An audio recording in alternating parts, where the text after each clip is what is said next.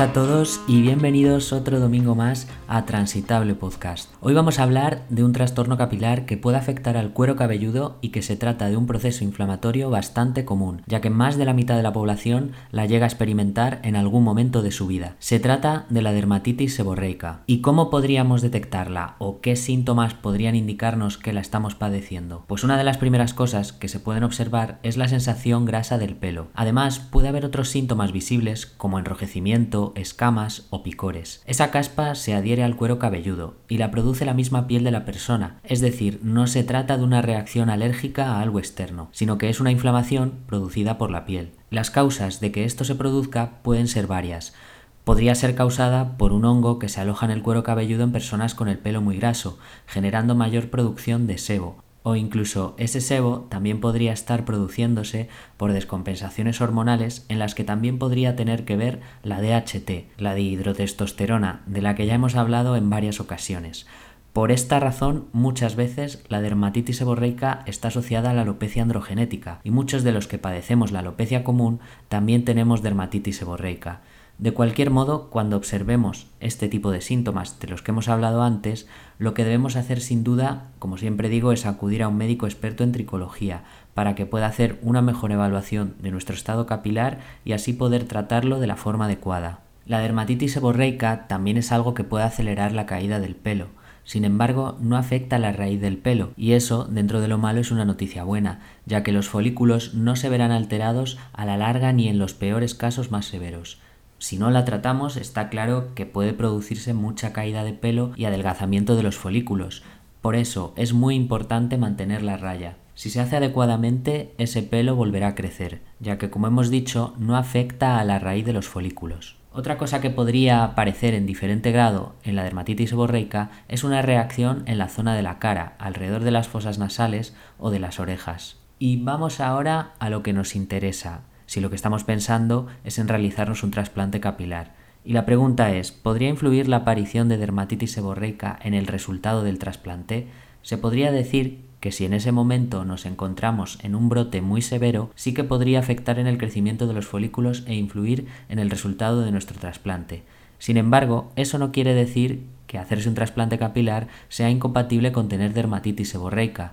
Entonces, si en ese momento, como digo, nos encontramos con un brote muy severo, el tricólogo o la tricóloga nos la tratará y determinará cuándo podría ser más adecuado hacer el injerto, en el momento que vea que la dermatitis ya se encuentra más controlada. Hay que mencionar que la dermatitis seborreica es algo crónico, que vamos a tener siempre y que no se va a ir por completo, así que el objetivo será mantenerla regulada y en casos leves no habrá ningún problema para realizar el injerto capilar, pero sí que es algo que deberemos tener en cuenta a lo largo de nuestra vida en nuestros cuidados capilares. Y ahora veremos cómo podemos tratarla y mantenerla a raya. La primera recomendación ya la sabéis, y es acudir a un tricólogo o tricóloga, eso siempre. En realidad ellos van a saber mejor qué es lo que hay que hacer para tratarla. Una de las cosas que nos suelen mandar son champús específicos que ayudan a disminuir la rojez y las costras. En casos más leves suele ser suficiente con el champú. En mi caso, ahora mismo, podría decirse que está más o menos regulada, aunque siga ahí. Y lo que suelo utilizar es un champú de ciclopirox de olamina, prescrito por mi tricólogo. Los hay de varios laboratorios y el precio suele estar en torno a los 12 o 13 euros el bote.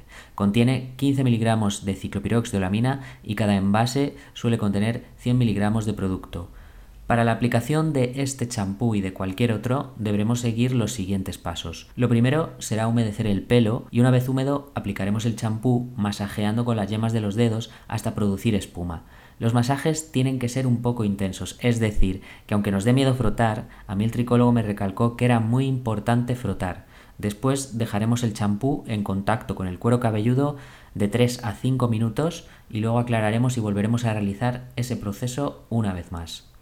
Otra cosa importante respecto al tema del injerto capilar es que si nos lo hemos realizado recientemente, los primeros 15 días tras el trasplante solo podremos usar el champú que nos hayan indicado siguiendo las instrucciones de los primeros lavados. Y ya cuando hayan pasado esos 15 días podremos volver a nuestros lavados habituales utilizando los champús que solemos utilizar.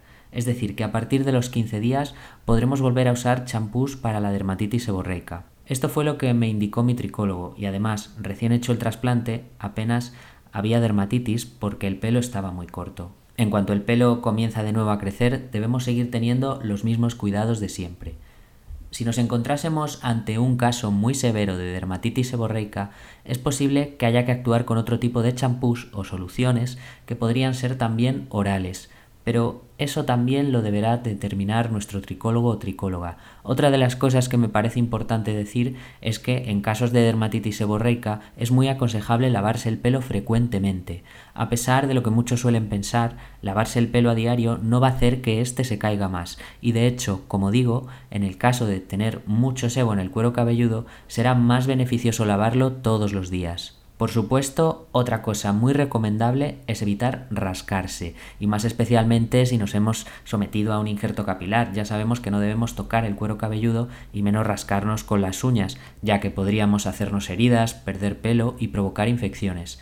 Para esos picores ya comentamos que se podría utilizar el agua termal que además nos ayudará en la curación tras la intervención.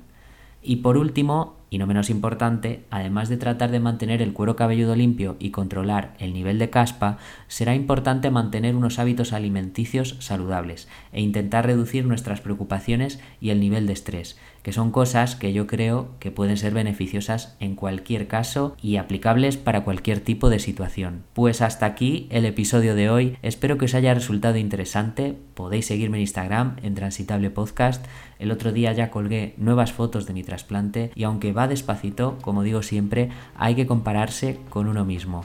Y es así realmente como nos daremos cuenta de nuestra propia evolución. Pues muchas gracias por escucharme, nos escuchamos el próximo domingo, un saludillo a todos y a todas.